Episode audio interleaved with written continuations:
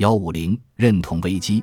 阿里帕夏死后，归国的奥斯曼青年党发现，首都并不是如他们所想的自由天堂。阿里与福阿德架空了苏丹，以他的名义统治国家。一八六三年，苏丹继位不久，他们打算实施一项平衡预算的财政措施。阿卜杜勒阿齐兹不同意，他们便联合其他维齐尔递交了辞呈。这场意志力的战争起初导致福阿德被迫下台，但之后福阿德复职。此后，阿里帕夏也再度担任大维齐尔。然而，他们的专权导致他们没有明确的继任者。两人去职后，在长期以来拥护军权至上的新任大维齐尔马哈茂德纳迪姆支持下，阿卜杜勒阿齐兹收回国家治理大权。马哈茂德纳迪姆与奥斯曼青年党一样，坚持将伊斯兰教作为奥斯曼的国家精神。但他们的共同点也仅止于此。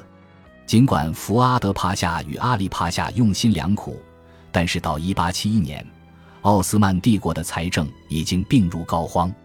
随着19世纪30年代末期商业条约的签订，奥斯曼与欧洲的贸易增加。19世纪40年代，帝国的第一家银行成立。在克里米亚战争期间，政府第一次寻求外国贷款，实施改革。经济建设以及偿还贷款所需的资金量巨大，政府负债急剧增加。苏丹阿卜杜勒阿齐兹在位期间，尤其注重海军的建设，一心希望奥斯曼海军能与法国及英国海军并驾齐驱。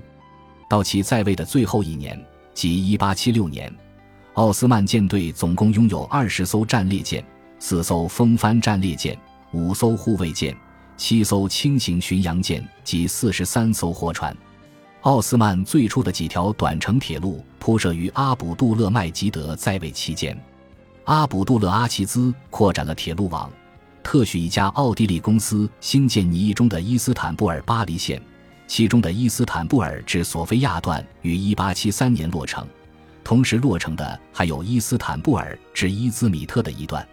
随着安纳托利亚。卢米利亚及叙利亚的道路状况改善及新道路兴建，国内交流进一步加强，商船沿帝国漫长的海岸线及底格里斯河与幼发拉底河等大河运输货物。电报系统最早于克里米亚战争期间出现，随后在各省得到充分运用。随着交通网络的快速发展，欧洲商人急需的货物，如农产及矿产。都可以轻易地从产地运往工业化西方的资本主义市场。受到坦泽马特的冲击，加上奥斯曼人前所未有的与世界其他地区及他们带来的变化接触，很多过去确定的事情现在都被质疑。人们对奥斯曼的认同感也开始动摇。从奥斯曼青年党的知识分子及神职人员阶层到穆斯林农民，整个穆斯林社会都隐隐有了危机感。严重的财政危机更是给这种危机感增加了养料，而1873年国际股票市场崩盘，使奥斯曼政府无法再从国外获得贷款，这更是雪上加霜。整个安纳托利亚地区水涝与旱灾肆虐，由此带来的人口减少使奥斯曼国库减收。